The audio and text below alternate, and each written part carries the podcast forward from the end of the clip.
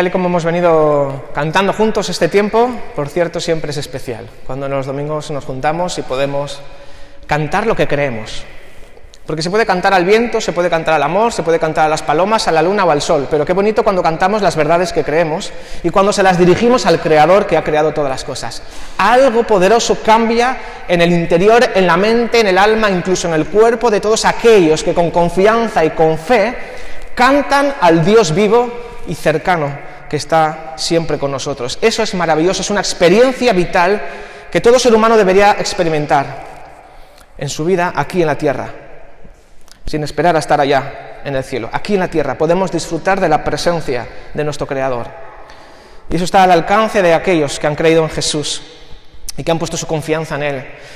Y mm, la cosa va de tormentas y la cosa va de paz. Es decir, se puede tener paz en medio de la tormenta. Se puede y podemos y debemos, porque es una promesa que está al alcance de todo creyente, de todo cristiano, independientemente de cuál sea nuestro apellido religioso, eso es lo de menos. A Dios no le importa el, el, apellido religioso que tengamos, lo que le importa es el estado de nuestro corazón, si hay esperanza en nosotros y hacia quién está dirigida esa esperanza. Jesús no es celoso, no le importa tanto si somos católicos, evangélicos, protestantes, ortodoxos o simplemente eh, no nos identificamos porque estamos cansados quizá con hartazgo de las instituciones religiosas. Eso a Jesús no le importa tanto, lo que le importa es el estado de nuestra alma. Si somos coherentes con lo que creemos, con lo que confesamos y con lo que vivimos.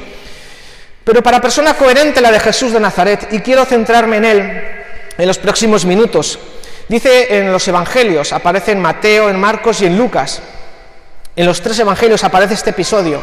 Por cierto que es un episodio verídico, es decir, que existió. No es una metáfora, no es una parábola, es un hecho histórico que sucedió y queda registrado en los evangelios. Dice en Lucas capítulo 8, verso 22 al 25, voy a leer, dice que un día subió Jesús con sus discípulos a una barca. Crucemos al otro lado del lago les dijo Jesús. Así que partieron y mientras navegaban, mientras navegaban, Jesús se durmió. Y entonces se desató una tormenta sobre el lago, de modo que la barca comenzó a inundarse y corrían gran peligro. Los discípulos fueron a despertarlo. Maestro, maestro, nos vamos a ahogar, gritaron. En el Evangelio de Marcos añade esta pregunta, dice, ¿no te importa que nos ahoguemos? Y él se levantó y reprendió al viento y a las olas, diciendo, silencio, cálmate. Y la tormenta se apaciguó y todo quedó completamente tranquilo. ¿Dónde está vuestra fe? les dijo a sus discípulos. ¿Por qué tenéis tanto miedo? Con temor y asombro ellos se decían unos a otros, ¿Quién es este que manda aún a los vientos y al agua y le obedecen? Así que este es el texto que quiero compartir brevemente en esta mañana y veo aquí tres preguntas interesantes. En primer lugar vemos que Jesús se estaba echando una siesta. ¿A cuánto les gusta echarse la siesta? A mí me encanta, sobre todo la de los domingos. Es algo maravilloso, aunque hoy va a ser más cortita porque luego tenemos asamblea por la tarde en el local de cruces. Pero Jesús aquí demuestra que efectivamente no es un mito, sino que fue un personaje, una persona real, de carne y huesa, 100% humano, y como tal, limitándose a un ser humano de carne y hueso. Por eso dice la escritura que Dios mismo se encarnó en forma de hombre en Jesús de Nazaret y nació de una virgen y creció y pasó por todas las etapas que tú y yo pasamos desde que nacemos hasta que morimos. Jesús las pasó para identificarse con nosotros. Aquí lo, maravilloso es que Jesús era 100% hombre, pero también es 100% Dios. Era el mediador perfecto entre la creación y el creador. Jesús mismo se identificó tanto con su creación que vino a ser como uno de nosotros. Y lo demostró también autoimponiéndose y autolimitándose sus atributos divinos, al punto que él estaba en la barca Y sabéis que la agenda de Jesús era muy, muy... Mm, no iba a decir estresante porque él vivía en completa paz, pero sí que era muy trabajosa, era muy ardua. Era una agenda realmente completa.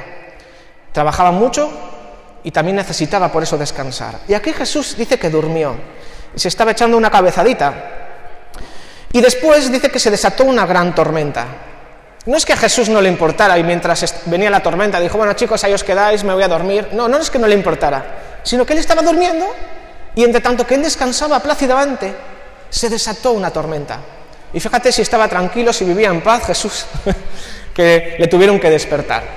Aquí la pregunta es la siguiente, que probablemente tú y yo nos hemos hecho muchas veces.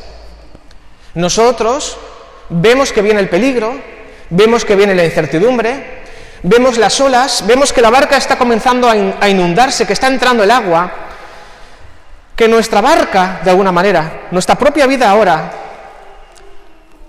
que pensábamos el verano pasado que estábamos ya en la, desescalada y estamos todavía a vueltas,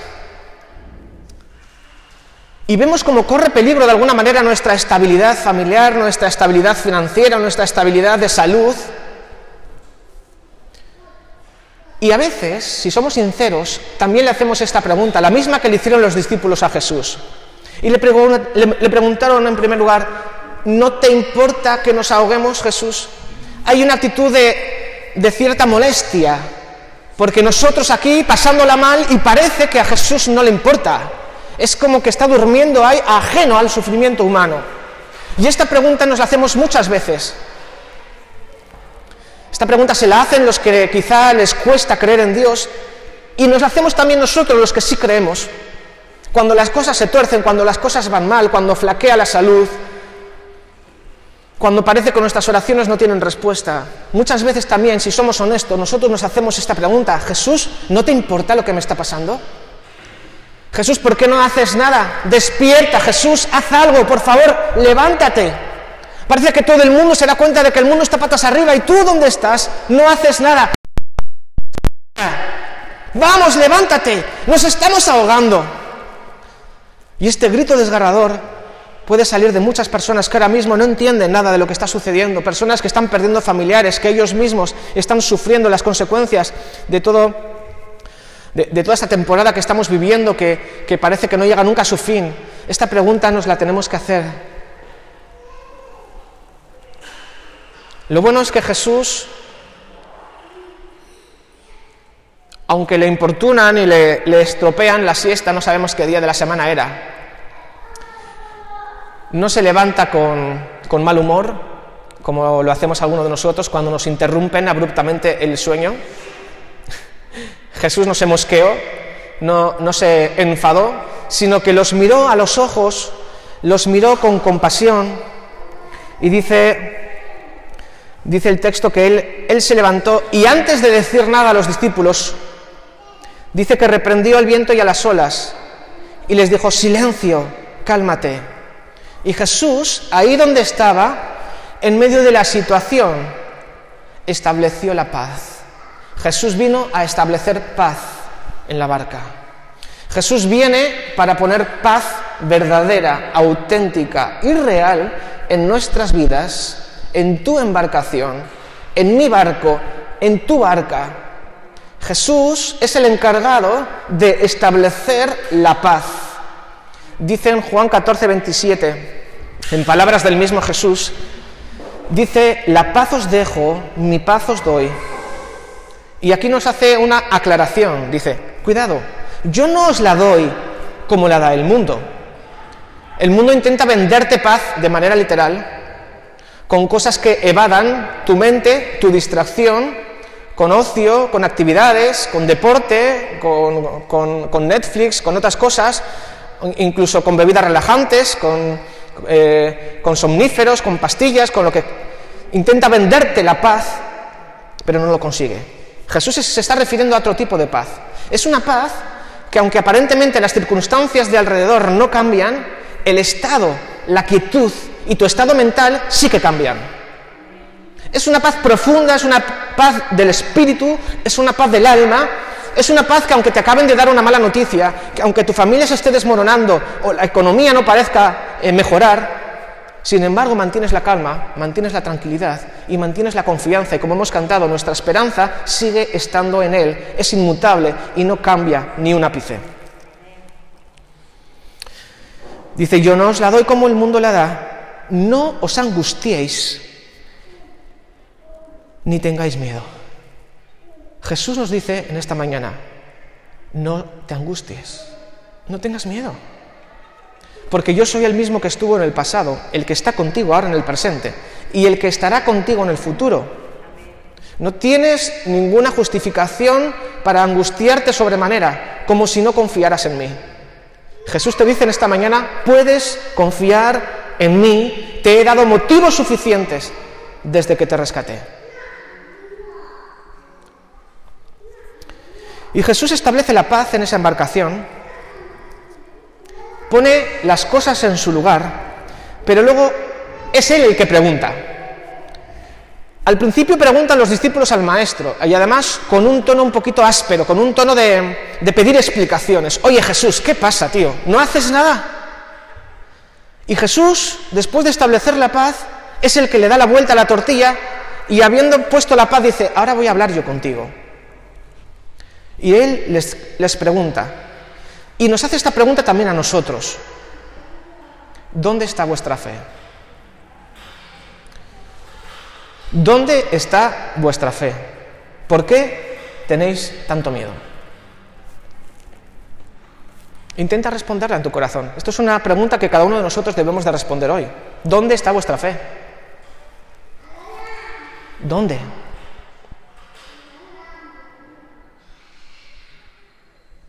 ¿Por qué tenéis tanto miedo?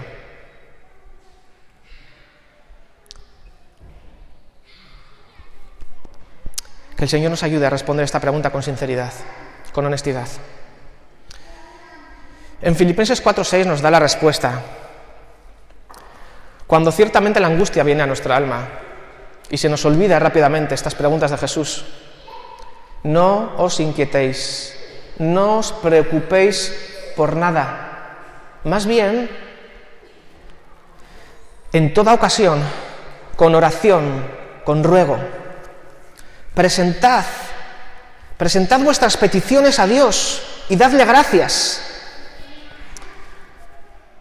Y dadle gracias. ¿Hay angustia en tu alma? ¿Sientes que te hundes? No es momento de lamentarse. No es momento de dirigirse a Jesús pidiéndole explicaciones. Es momento de confiar y es momento de eso que te está angustiando, preséntaselo al Señor. Pero dice con actitud de oración, pero sobre todo dice con acción de gracias. Dale gracias, porque Él está en tu barca. Porque Él podía haberte cogido y haberte echado al agua. Porque muchas veces el motivo de la falta de paz está en nosotros. Somos nosotros los que hacemos hundir la embarcación muchas veces. Y así como la metáfora de Jonás, que sí que tuvieron que echar a, Jonás al agua para que se calmara el mar, Jesús no viene a nuestra barca y nos echa al agua. Él se levanta y establece la paz. Él no te va a tirar al, agua, Él no te va a tirar al fondo del mar.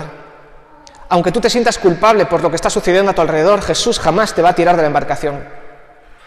Jesús te da la salida y nos dice que cuando estemos preocupados, cuando estemos angustiados, cuando nos estén dando ganas de exigirle a Jesús que haga algo, o si no, le amenazamos con tirarle a él de nuestra barca, que eso lo hacemos muchas veces. Jesús, o me ayudas con esto, o te saco de mi vida para siempre.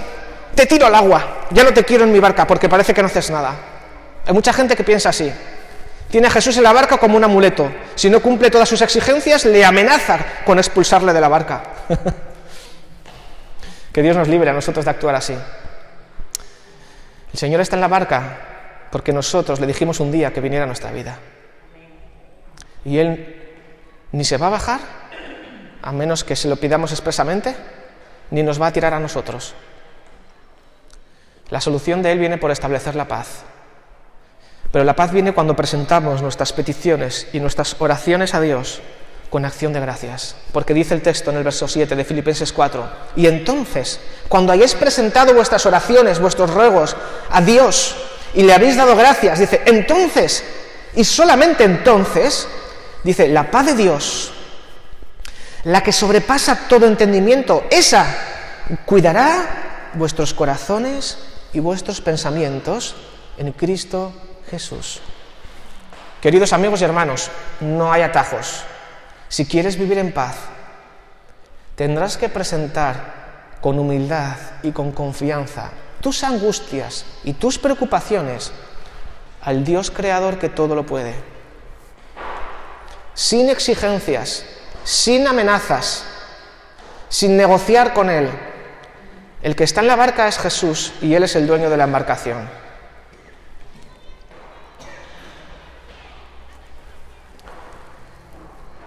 Así que después de esto, los discípulos nuevamente se vuelven a hacer una pregunta. Por esta vez es una pregunta que se hacen a ellos mismos. Entre ellos se preguntan y, hacen esta pregunta que mucha gente quizá se podría estar haciendo, ¿no? Dice que con temor y asombro ellos se decían unos a otros, y esta es la tercera pregunta con la cual voy a cerrar en este, en este tiempo. Dice, ¿quién es este? ¿Quién es este que manda uno a los vientos y al agua y le obedecen? ¿Quién es este Jesús? ¿Quién es? Pues para encontrar la respuesta debemos de ir a lo que está escrito. Dice que Él es la imagen del Dios invisible. Por medio de Él fueron creadas todas las cosas. Todo ha sido creado por medio de Él y para Él. Lo puedes encontrar en Colosenses capítulo 1. Porque a Dios le agradó habitar en Cristo en toda su plenitud. Como dijimos antes, 100% Dios le agradó vivir en Cristo, 100% hombre. Y por medio de él reconciliar consigo todas las cosas, haciendo la paz mediante la sangre que derramó en la cruz. Este es Jesús. El camino, la verdad y la vida, el único mediador entre Dios y los seres humanos, entre la, entre la creación y el creador, entre el cielo y la tierra, el único mediador. Porque hay un solo Dios y un solo mediador entre Dios y los seres humanos, Jesucristo. ¿Quién es este que hasta el mar y el viento le obedecen? Es aquel por medio de, de quien se creó todas las cosas.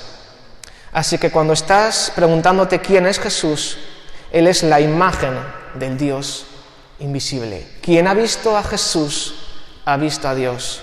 Quien cree en Jesús, cree en Dios.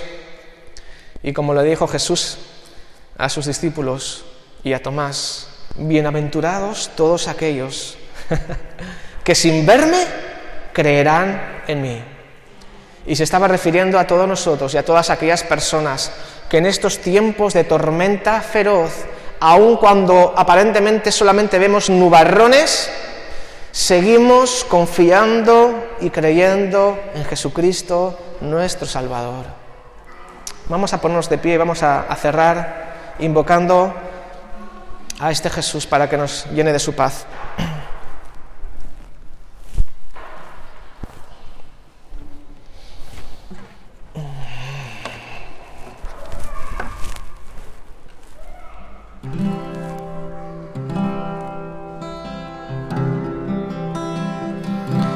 ¿A quién iré en necesidad? ¿A quién iré? En busca de paz. ¿Y quién podrá mi vida saciar de verdad? Ah, ¿Quién más tendrá de mi compasión y entenderá? Mi corazón. ¿Quién cambiará mi eternidad sino tú? Jesús, Cristo, ¿a dónde más podría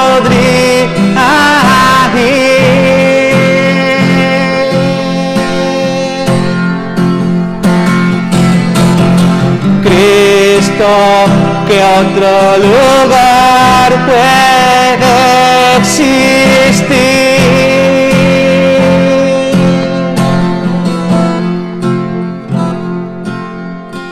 Solo tú tienes palabras de amor, camino al Padre y verdad eres tú.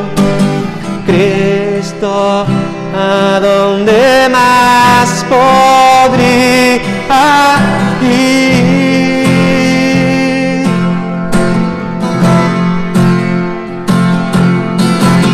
Cristo, que otro lugar puede existir.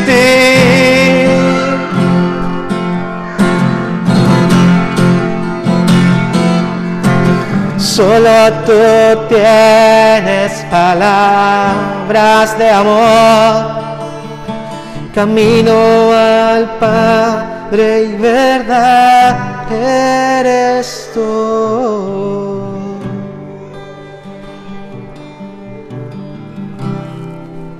Señor, pedimos que tú nos bendigas con tu paz, que nos recuerdes, Señor, esta palabra de hoy, que cuando sintamos los fuertes vientos, quizá en esta semana entrante, cuando percibamos en nuestras entrañas las tormentas de la vida, Señor, que nos dirijamos a ti, pero con acción de gracias, con confianza plena, sabiendo que podemos canjear perfectamente todas nuestras angustias o preocupaciones por la paz que viene directamente de tu corazón. Esa paz, Señor, que es capaz de sosegar nuestra mente, de sosegar nuestras emociones a veces convulsas, esa paz que viene del cielo y que inunda nuestra humanidad. Te damos las gracias, Jesús. Oramos por todas aquellas personas que están viviendo con esta carencia de paz, que tú tengas misericordia, que tú ayudes a tu iglesia a ser también transmisores de paz, que seamos pacificadores, que busquemos la paz con todos, que seamos personas de paz, que llevemos la paz. Oramos también, Señor, por este tiempo de, de obras en el local de retuerto, que tú llenes de paz a los que están en primera línea, Señor, que tú llenes de paz a Rubén, a Santos, a Carlos, a los colaboradores, y que tú añadas más obreros, más manos. Señor, que tú proveas de todo lo necesario para que podamos llegar a buen término con paz en el corazón. Que quites, Señor, toda falta de paz, toda desazón, toda desesperanza, Señor en el nombre de Jesús te entregamos, Señor, que sea una semana de avance, Señor. Oramos también para que tú seas proveyendo de todo lo necesario, Señor, no solamente a nivel de recursos humanos, sino también a nivel de economía, Señor, que tú seas proveyendo para que podamos seguir avanzando, Señor. En el nombre de Jesús te damos gracias. Amén. Amén.